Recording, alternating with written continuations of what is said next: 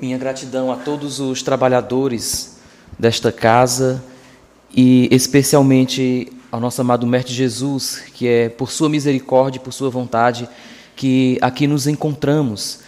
E hoje vamos trabalhar o tema Carregar a Cruz. Quem quiser salvar a vida, perdê-la-á. Por muito tempo, a cruz que foi criada como uma, uma maneira né, de morte humilhante, ultrajante, por muito tempo foi assim percebida. Mas após Jesus Cristo passar por este martírio, esta cruz se tornou um símbolo, um símbolo de vitória sobre as nossas próprias dores, sobre as nossas próprias dificuldades. E vamos adentrar ao Evangelho de Jesus para que nós possamos dar prosseguimento. Sereis bem felizes quando os homens vos odiarem, vos separarem, vos tratarem injuriosamente, rejeitarem vosso nome como mal por causa do Filho do Homem. Regozijai-vos nesse dia e exultai de alegria, porque é uma grande recompensa. Nos está reservado no céu, porque foi assim que seus pais trataram os profetas. E esse trecho a gente encontra no Evangelho segundo o Espiritismo como o seguinte também. Chamando assim o povo e seus discípulos, ele lhes disse: Se alguém quer vir após mim, que renuncie a si mesmo, carregue sua cruz e me siga, porque aquele que quiser salvar a si mesmo se perderá, e aquele que se perder por amor a mim e ao Evangelho se salvará. Com efeito, que serviria um homem ganhar todo o mundo e perder a si mesmo?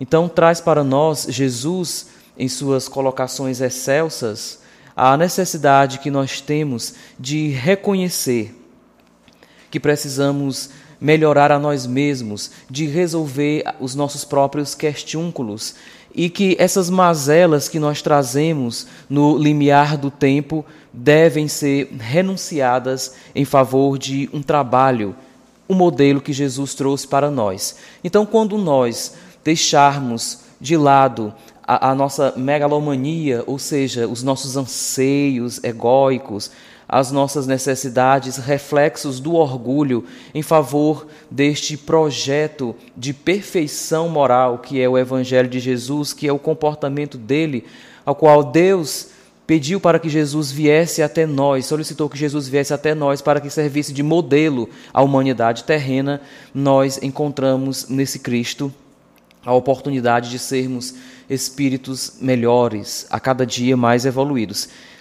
Então se faz necessário que nós renunciemos aquilo que nos deixa no patamar de espíritos inferiores, de espíritos que vivem apegados ao sofrimento por conta de decisões errôneas.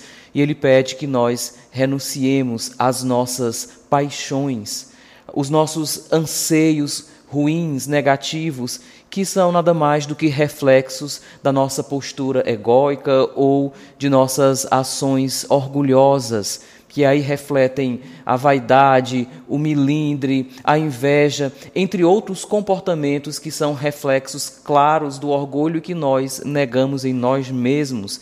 Então ele pede que nós entremos na fila do trabalho em favor do bem. E todas as vezes que nós entrarmos no trabalho em favor do bem, ou seja, em favor do próximo, de uma sociedade mais solidária e mais fraterna, o resultado serão incompreensões dos outros, perseguições, acusações.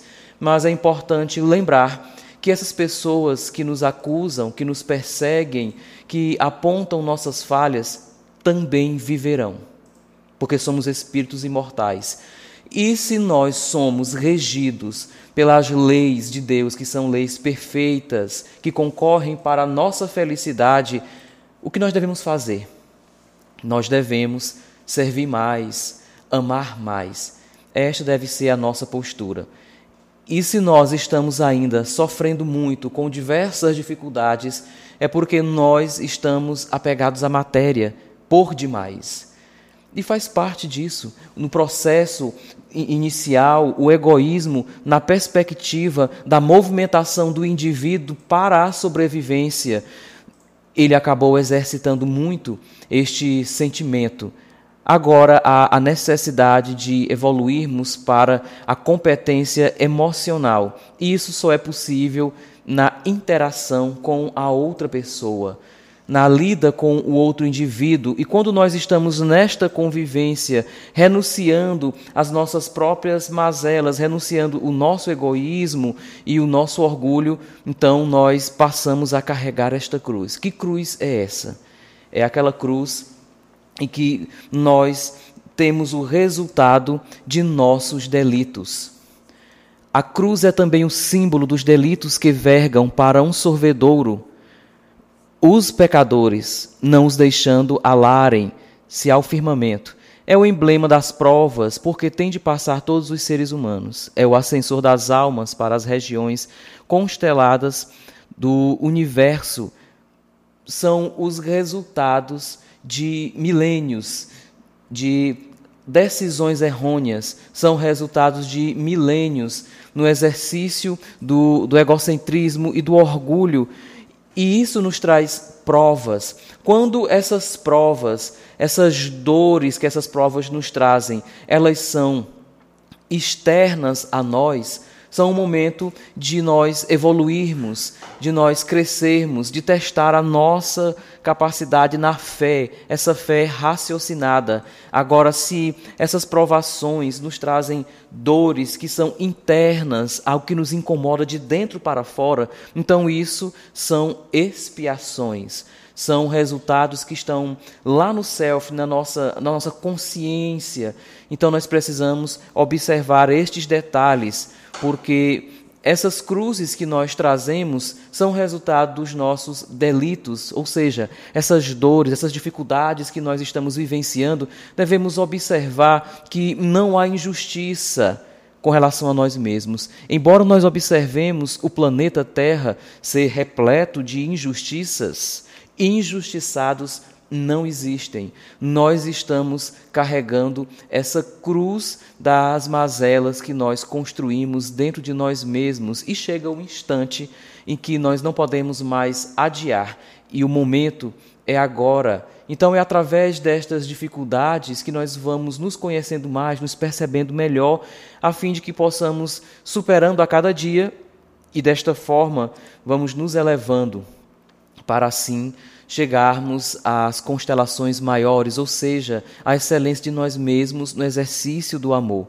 E a cruz é também a companheira imprescindível daqueles que empenham a própria vida pelo desenvolvimento da humanidade todos aqueles que entrarem nas fileiras do trabalho voluntário, todos aqueles que adentrarem nas fileiras, das fileiras do trabalho fraternal, na entrega da sopa, na, na audição de um diálogo de uma pessoa em sofrimento, em tantos outros trabalhos, esta pessoa receberá como pagamento a ingratidão.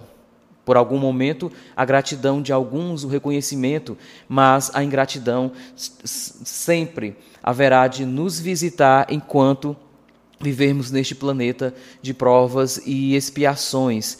Então, quando nós estamos no trabalho do bem, nós estaremos carregados de preocupações, de articulações que devem ser feitas, de renúncias constantes que teremos que fazer com relação a nós mesmos para poder o trabalho ter continuidade. Então, a cruz também será uma companheira imprescindível daqueles que empenham a sua vida no desenvolvimento da humanidade. Observe que todas aquelas pessoas que fizeram grande diferença, que construíram muito em favor do bem, não tiveram um instante de paz de, sabe, aquele momento de, de, de renúncia, de entrega. Um, por exemplo, Madre Teresa de Calcutá chegou um instante que, de frente ao altar, disse: se esse sofrimento que me causa, se essa, se essa perturbação, eh, essas preocupações te agradam, mestre, pois que assim seja.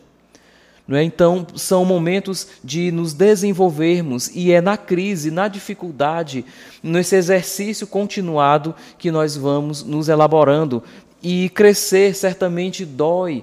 Chegará um momento em que as circunstâncias que nós vivenciamos não nos cabem mais, ambientes que nós estamos não nos cabem mais, e isso nos traz incômodos e precisamos romper com esta situação para poder evoluir. E isso, de alguma forma, vai nos gerar dor. Mas é importante ressaltar que essa dor trará um bem maior, que é a, a evolução de nós enquanto espírito imortal. A cruz do Cristo é a do exemplo e do sacrifício, induzindo-nos à subida espiritual nos domínios da elevação. Então, todos aqueles que assumirem um compromisso no bem, estes, em algum instante, terão que passar por sacrifícios. Sacrifícios, às vezes, os mais simples, como a sua hora de descanso, o seu momento de estar com a família, o seu momento do trabalho. Em alguns instantes, isso será necessário é, ter uma realização de sacrifício em favor do bem maior para que o indivíduo possa evoluir. Então, a cruz do Cristo é essa do exemplo. Não é porque nós observamos Jesus lá na cruz e ele pagou todos os nossos pecados. De forma alguma. O que aconteceu foi que ele nos trouxe o seu exemplo, a fim de que nós possamos também seguir desta forma. Apesar de sentirmos a dor, a dificuldade de carregar essa cruz, que são as nossas próprias mazelas, as nossas imperfeições, é importante que nós entendamos que estamos passando por um processo de crescimento e renunciar isso que nós somos, essas dificuldades que nós enfrentamos, nos trará ainda mais dor. É preciso aceitarmos que temos essas dificuldades para assim termos mais leveza em lidar com essas situações. E quando estivermos carregando a nossa cruz, hum, ao tropeçarmos três vezes ou mais, pensar como Jesus pensou ou agir como Jesus agiu, erguermos e seguirmos a nossa caminhada. Porque, apesar das nossas dores, das nossas inquietações, das dificuldades que nós trazemos dentro de nós, o trabalho no bem deve continuar em favor de nós mesmos. E se nós hoje estamos inseridos em atividades outras ou estas que fazem com que nós decidamos ter esta renúncia, ou seja, trabalhar na casa espírita, trabalhar em uma outra instituição voluntária, trabalhar dentro de, uma instituição evangélica, enfim, N outras são oportunidades que Jesus nos está dando para carregar esta cruz com um propósito de renovação interior de nós mesmos. E assevera Jesus que, se nos dispomos a encontrá-lo, é preciso renunciar a nós mesmos e tomar a nossa cruz. Essa renúncia, porém, não será semelhante à fonte seca. É necessário que ela demonstre rendimento de valores espirituais em nosso favor e a benefício daqueles que nos cercam, ensinando-nos o desapego ao bem próprio, pelo bem de todos. A face disso, nossas cruzes incluem todas as realidades que o mundo oferece, dentro das quais somos convocados a esquecer-nos na construção da felicidade geral. Quantas vezes você, dona de casa, mãe de família ou pai de família, teve que renunciar aos seus gozos, ou seja, o seu momento de lazer, seu momento consigo mesmo, em favor dos seus filhos? O seu, o seu cansaço e aquela necessidade de você descansar, mas a necessidade dos seus filhos veio primeiro. Você, líder religioso, você que desenvolve um trabalho em alguma instituição, que de repente precisou ali descansar, de poder cuidar de si mesmo e teve que renunciar esse cuidado de si em favor dos outros, em benefício da felicidade daquele grupo, da organização daquele ambiente. Quantas vezes foi necessária a renúncia? Deixar algo seu prazeroso, ou seja, o desapego daquilo que você gosta em favor de um bem maior. E aí muitas das vezes você percebe, eu, eu não, não, não, posso mais é, renunciar a isso, mas o seu coração lhe diz que é preciso seguir. E lá mais da frente vem as recompensas, a lágrima de alívio, de poder ter avançado um pouco mais. E aí você vai observar que é muito valiosa ter uma cabeça renovada em cima de ombros gastos. ou seja, um espírito mais evoluído, uma mente mais aberta, saindo dessa perspectiva de reagir das realidades e seguindo para uma perspectiva de abertura para o crescimento através das ações contínuas do dia a dia, né, da convivência com a outra pessoa. Então nós precisamos, precisamos fazer estas renúncias necessárias em favor do outro, mas especialmente renunciar aquelas nossas atitudes, aqueles nossos comportamentos de apego que nos fazem sofrer. Porque o apego a qualquer coisa é fonte de sofrimento. Imagine apego a situações maiores, até mesmo a projetos. Lembre-se que o projeto no bem é de Jesus Cristo, não é seu. Se você não tiver disponível para fazer, outro fará até melhor. Então, não podemos nos apegar a isso, mas renunciar às, no às nossas mazelas, às nossas posturas negativas. E aí o Cristo ensinou a paciência e a tolerância, mas nunca determinou que seus discípulos estabelecessem acordo com os erros que infelicitam o mundo. Em face dessa decisão, foi à cruz e legou o último testemunho de não violência, mas também de não acomodação com as trevas em que se compraz a maioria das criaturas. E aí nós começamos a trabalhar essa, a perceber melhor esta violência que está em nós através do nosso diálogo. Quando a gente fala com a outra pessoa, o nosso diálogo, ele traz paz. A gente se arrepende do que diz ou nós temos um contentamento do que foi dito? quando eu vou falar com a outra pessoa que está em dificuldade, qual é a minha real intenção no meu discurso? É impor os meus pensamentos, impor a minha verdade ou é acolher a outra pessoa, compreender a outra pessoa? Ou é julgá-la, criticá-la? Então, através do nosso diálogo, do que nós escrevemos, por exemplo, nas redes sociais. Aquilo que a gente coloca lá traz ordem, reflexão, ou traz deboche, ou traz intriga. O que é que está lá por trás do nosso texto, do que nós escrevemos, do que nós dizemos? Qual é a nossa real intenção? É a de promover a paz ou é a de promover a discórdia? a movimentação negativa. Então nós vamos observar isso. Se naquele instante eu tenho vontade de escrever, de dizer uma verdade que eu acho que é a mais certa, a minha, espere mais um pouco. Escreva. Demore mais um pouco. Aí depois você vai lá e olha de novo. Compensa. Agora, se for para promover o bem e a ordem, não perca tempo. Quando eu for falar, eu quero dizer o quê? Para quê? E aí, na minha expressão, eu vou verificar se o que eu tenho a dizer para outra pessoa vai colaborar ou vai promover ainda mais essas trevas, essa perturbação. Porque se eu sou uma pessoa que tenho dificuldades, imagine também a outra pessoa, que ela deve ter as suas dificuldades e inúmeras. Precisamos ter esta cautela na intenção do que nós vamos fazer. E nós podemos conviver com os outros, mesmo em dificuldades, mesmo em não concordando com o que o outro faz, mas precisamos respeitar a decisão da outra pessoa. E nós podemos não concordar, mas também não vamos interferir. Podemos orientar, porque a decisão é do outro e devemos ter essas observações, porque se nós começarmos a julgar a outra pessoa, nós estaremos externando aquilo que nós temos de ruim, uma projeção do que há de negativo em nós no outro.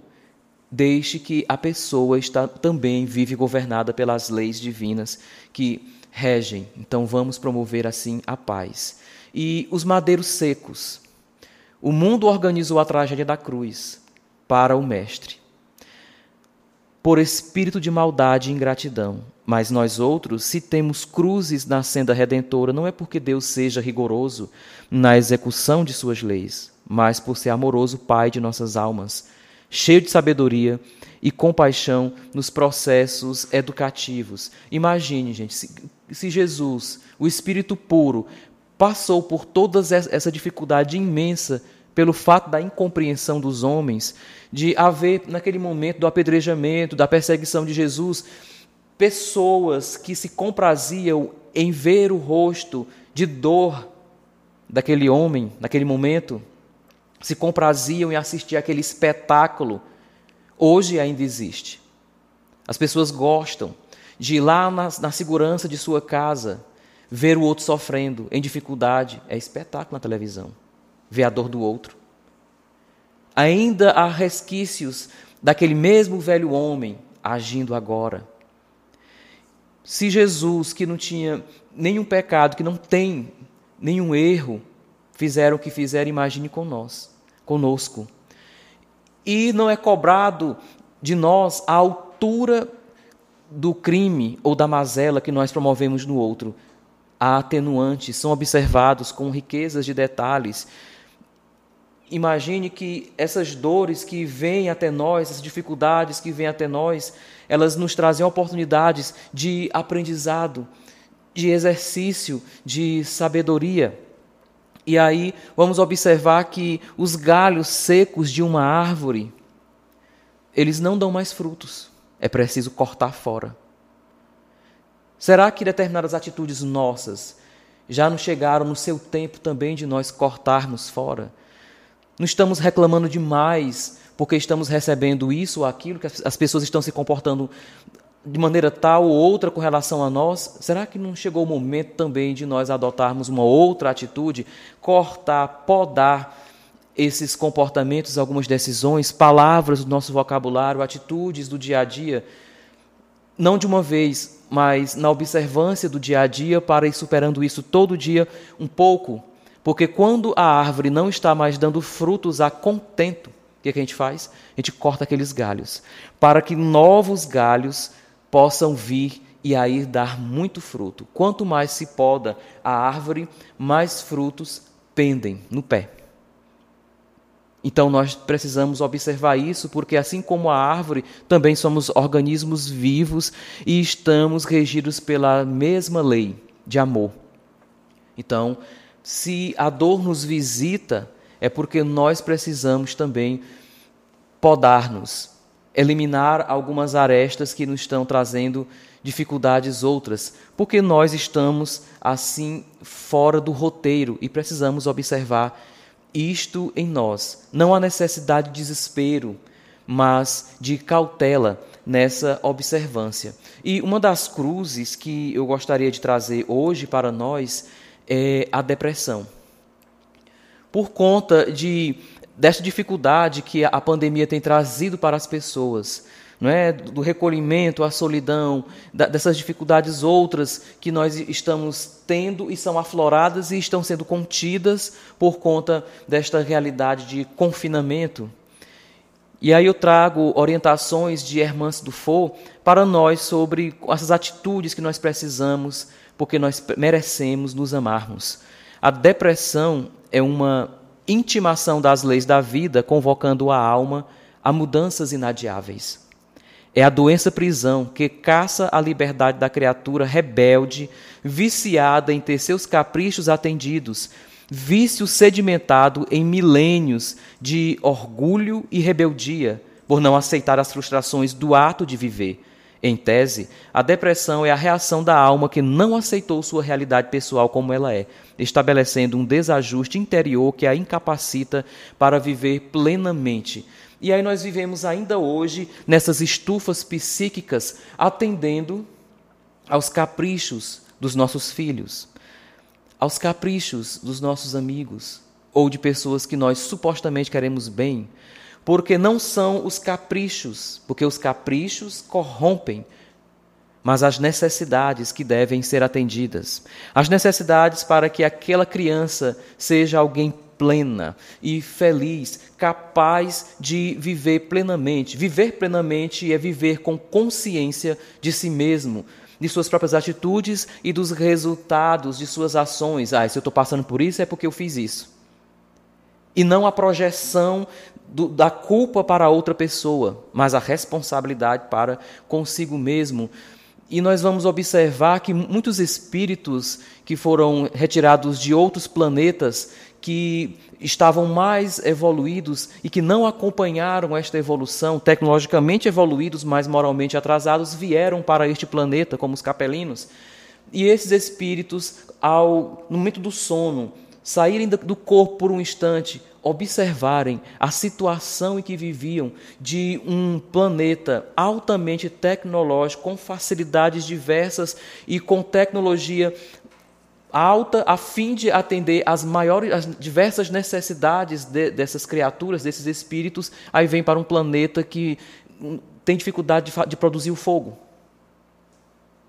Então isso gerou revolta, mas ao retornar ao corpo depois do, do, do sono reparador, via aquele sentimento de tristeza, de revolta, sem saber porquê.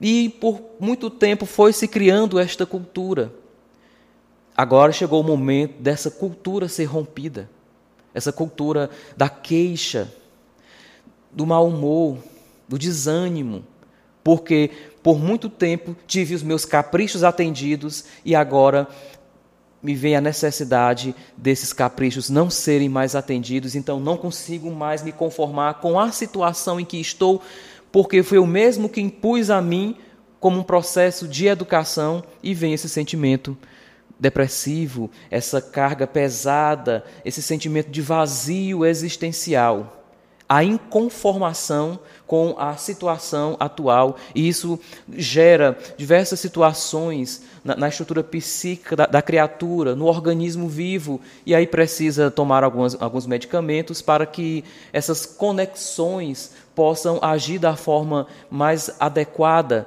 já que há essa dificuldade.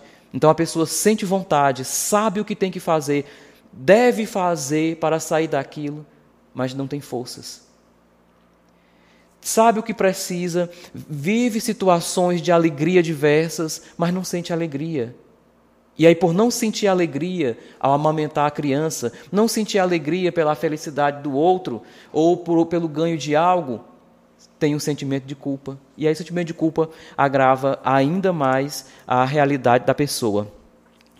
E o seu traço psíquico predominante é a diminuição ou ausência de prazer em quaisquer níveis que se manifeste, portanto, dilatando as classificações dos respeitáveis códigos humanos.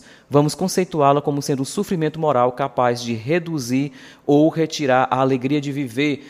Então, nós vamos observar que a depressão, essa cruz que nós, é, que a boa parte da humanidade carrega, são bilhões de pessoas e também bilhões de espíritos depressivos estão vivendo essa dor moral. Então são dificuldades tamanhas em que há necessidade do espírito, da pessoa, ter o encontro com ela mesma, com ele mesmo. E nós renunciamos isso por muito tempo não queremos aceitar a verdade sobre nós mesmos. E a depressão nos traz essa necessidade, como coloca aqui Irmãs do For, essa necessidade do indivíduo encarar a sua própria verdade, self, ou seja, ter a sua autoconsciência. E aí eu trouxe alguns caracteres da depressão à luz do espírito imortal nas condutas rotineiras. O que traz para nós? Veja se você se identifica com alguma delas o desânimo no cumprimento do dever, a insegurança obsessiva, a ansiedade inexplicável, a solidão em grupo, a impotência perante os convites das escolhas, a angústia da melhora, a aterrorizante sensação de abandono, sentir-se inútil, baixa tolerância às frustrações, o desencanto com os amigos, medo da vulnerabilidade, a descrença no ato de viver, o hábito sistemático da queixa improdutiva, a revolta com normas coletivas para o bem de todos, a indisposição de conviver com os diferentes, a relação de insatisfação com o corpo, o apego dos fatos passados, o sentimento de menos-valia perante o mundo, o descaso com os conflitos, a negação dos sentimentos, a inveja do sucesso alheio, a desistência de ser feliz, a decisão de não perdoar, a inconformação perante as perdas, a fixação obstinada nos pontos de vistas, o desamor aos que nos prejudicam, o cultivo do personalismo, a megalomania, o gerenciamento ineficaz da culpa, as aflições fantasmas com o futuro, a tormenta de ser rejeitado, as agruras perante as críticas, rigidez nas atitudes nos objetivos, conduta perfeccionista, sinergia com o pessimismo, impulso para desistir dos compromissos, pulsão para controlar a vida, irritabilidade sem causas conhecidas. E aqui eu quero destacar os que ficam mais evidentes, que é o apego ao passado, o vício as queixas e a preocupação com o futuro incerto, o apego ao passado, que traz essa melancolia, essa tristeza, essa inconformidade, e o apego ao futuro, a ansiedade. Nós não temos controle do futuro. Nosso potencial é hoje, agora, este o momento e o sentimento de culpa, que é muito forte nas pessoas que têm essas dificuldades emocionais. E não é culpa, mas o sentimento de responsabilidade que nós devemos ter para conosco mesmo. Então, Hermãs Dufour traz para a gente que nós tenhamos essa preocupação de observar com nitidez quais são as minhas necessidades. Se eu estou tendo dificuldades, dores, se estou incomodado com algo, insatisfeito, se minha vida está cheia de insatisfações, quais são suas necessidades? Porque são as necessidades que precisam ser atendidas e não a promoção das insatisfações, porque eu não concordo que o mundo, ou as pessoas, ou os fatos sejam deste ou daquele outro jeito para a partir daí eu ter condições de sair das minhas necessidades básicas e ir crescendo rumo a uma segurança emocional que é a autoconsciência de mim sobre a pessoa que sou, com os meus defeitos, com as minhas virtudes, que muito bem sei disso, mas que eu estou comprometido com o meu desenvolvimento, com a minha melhora contínua. Vou levando a minha cruz, caindo aqui e acolá, mas eu me levanto e continuo seguindo.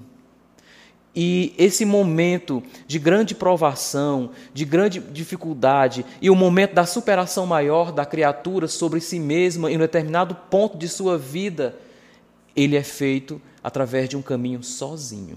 Observe que Jesus foi sozinho. Um estranho o ajudou por um pequeno momento. Então, quando surgir alguém que nos ouça, alguém que possa nos estender a mão, sejamos humildes também para acolher, porque a ajuda está presente constantemente. Nós não estamos preparados para acolher a ajuda, porque aquela ajuda é do jeito que eu quero. Não nesse que eu quero, não, eu quero desse jeito. Ainda cheio de insatisfações, de caprichos. Os caprichos corrompem. As necessidades é que nos fazem ser mais fortes, crescer. E aí nós vamos observar que lá no livro dos Espíritos, diante dessas dores diversas, é colocado para nós, os orientadores, da seguinte forma, quando Kardec questiona: merece censura o homem por procurar o bem-estar? E os Espíritos dizem: é natural o desejo do bem-estar. Deus só proíbe o abuso, por ser contrário à conservação. Ele não condena a procura do bem-estar, desde que não seja conseguido à custa de outrem, e não venha a diminuir-vos nem as forças físicas, nem as forças morais. Então, na falta ou no exagero das condutas é que está a problemática. Se o indivíduo é acometido pela cruz do câncer, pela cruz da depressão, ou de outra doença, ou de outra dificuldade que são resultados de atitudes errôneas no passado e que agora está sendo dada a chance de depurarmos, nós precisamos também procurar resolver essas questões, procurar nossa cura, pedir a Jesus, procurar a medicina, os amigos, as mais diversas situações. Nós temos o direito da sobrevivência, de lutar pelo bem-estar de nós mesmos. Agora, se esse bem-estar traz dificuldade para o outro, então algo precisa ser corrigido. Se esse bem-estar é em prejuízo da outra pessoa, de alguém, se para isso eu preciso passar por cima de alguém, haverá a oportunidade da educação entre vítima e algoz em uma oportunidade única. Não se aperreie, não se desespere, porque Deus não tarda e nem falha. É no momento oportuno em que as aprendizagens sejam mútuas. Então é devagarinho e na hora certa. E eu trago para nós uma proposta que está no livro Estante da Vida, que muito me, me apraz, que é o anjo solitário. Enquanto o Mestre agonizava na cruz, rasgou-se o céu em Jerusalém, e entidades angélicas em grupos extensos desceram sobre o Calvário doloroso. Na poeira escura do chão, a maldade e a ignorância expeliam trevas demasiadamente compactas para que alguém pudesse divisar as manifestações sublimes. Fios de claridade indefinível passaram a ligar o madeiro ao firmamento. Embora a tempestade se anunciasse à distância, o Cristo de alma sedenta e opressa contemplava a celeste paisagem, aureolado pela glória que lhe bafejava a fronte de herói, e os emissários do paraíso chegavam em bandos a entoarem cânticos de amor e reconhecimento que os tímpanos humanos jamais poderiam perceber. Os, an os anjos da ternura rodearam-lhe o peito, ferido como alis insufladores, energias novas. Os portadores da consolação ungiram-lhe os pés sangrentos com suave bálsamo. Os embaixadores da harmonia, sobraçando instrumentos delicados, formaram coroa viva ao redor de sua atribulada cabeça desferindo comovedoras melodias a se espalharem por bênçãos de perdão sobre a turba amotinada. Os emissários da beleza teceram guirlandas de rosas e lírios sutis, adornados à cruz ingrata.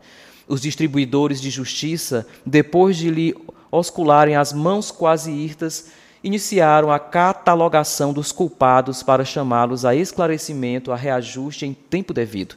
Os doadores de carinho em assembleia encantadora postaram-se à frente dele e acariciavam-lhe os cabelos empastados de sangue. Os enviados da luz acenderam focos brilhantes nas chagas doloridas, fazendo-lhe olvidar o sofrimento. Trabalhavam os mensageiros do céu em torno do sublime condutor dos homens, aliviando e exaltando-o como a lhe prepararem o banquete da ressurreição. Quando um anjo, areolado de intraduzível esplendor, apareceu solitário, descendo do império magnificente da altura, não trazia seguidores, e, em se abeirando do Senhor, beijou-lhe os pés, entre respeitoso e enternecido. Não se deteve na ociosa contemplação da tarefa que naturalmente cabia aos companheiros, mas procurou os olhos de Jesus dentro de uma ansiedade que não se observara em nenhum dos outros. Disse-ia que o novo representante do Pai, compassivo, desejava conhecer a vontade do Mestre antes de tudo, e em êxtase elevou-se do solo em que pousara aos braços do madeira afrontoso enlaçou o busto do inesquecível supliciado com excedível carinho e colocou por um instante o ouvido atento a seus lábios que balbuciavam de leve. Jesus pronunciou algo que os demais não escutaram distintamente. O mensageiro solitário desprendeu-se então do lenho duro, revelando olhos serenos e úmidos, e de imediato desceu do monte ensolarado para as sombras que começavam a invadir Jerusalém, procurando Judas, a fim de socorrê-lo e ampará-lo. Se os homens lhe não viram a expressão de grandeza e misericórdia, os querubins, em serviço também, não lhe notaram a ausência. Mas, suspenso no martírio, Jesus contemplava-o, confiante, acompanhando-lhe a excelsa missão em silêncio. Esse era o anjo divino da caridade. Então, diante das dificuldades que nós vivenciamos, de você, por exemplo, que hoje está com ideações suicidas, ou mesmo na multidão sofrendo esse aspecto de, de solidão, depressivo, lembre-se que Jesus sempre enviará para nós esse anjo da caridade para poder nos acolher e que nós, em instante algum, estamos sós. Ou é um espírito amigo que foi parente seu em algum momento, ou outro espírito que seja enviado por Jesus através de seus servidores, lembre-se que em nenhuma situação de sua existência, especialmente da de dor, de carregar a cruz, que você não está sozinho, porque sempre haverá aqueles que virão em nome de Jesus socorrer-nos através do esclarecimento, a fim de que possamos atravessar esta dificuldade tamanha. Agora, você, pai, mãe ou irmão de alguém que tenha recorrido ao suicídio, lembre-se que lá no hospital, Maria de Nazaré, quando esses espíritos chegam, são acolhidos com uma frase belíssima: Você está sob os cuidados do grande Espírito Maria de Nazaré. A misericórdia divina está presente sempre. Agora precisamos erguer-nos com a nossa cruz e seguir caminho, porque amparados estamos. Jesus em nenhum instante esteve sozinho, esteve acompanhado de espíritos superiores, acolhendo suas dores, servindo, inclusive naquele momento mais difícil. E o que é mais sublime é que, mesmo ele, naquele instante de grande dificuldade na cruz, pediu por aquele que foi vítima de si mesmo, da própria incompreensão, recorrendo ao suicídio. E ao descobrir que a morte não existe, aquelas dores que não foram resolvidas tornam-se ainda maiores. No entanto, há sempre o amparo divino, e é um amparo imenso. Há muito amor, porque a lei é de amor, de justiça e de caridade. Se estou com a minha cruz hoje, por quê? O que tenho que aprender com isso? E a partir disso, dou um novo passo em favor de mim mesmo. E a proposta maior é o exercício do amor através do trabalho, porque é no trabalho que nós estamos protegidos pela espiritualidade amiga. É no trabalho do bem que nós estamos crescendo rumo a essa luz. Espíritos réprobos que antes perseguiam Cristo, agora estão aqui, humildes, trabalhando em sua seara em favor do bem e da reconstituição daquilo que nós perdemos tempo trazendo prejuízos a nós mesmos, pois que reconheçamos isso através da consciência em favor do bem maior. Assim seja. Minha gratidão.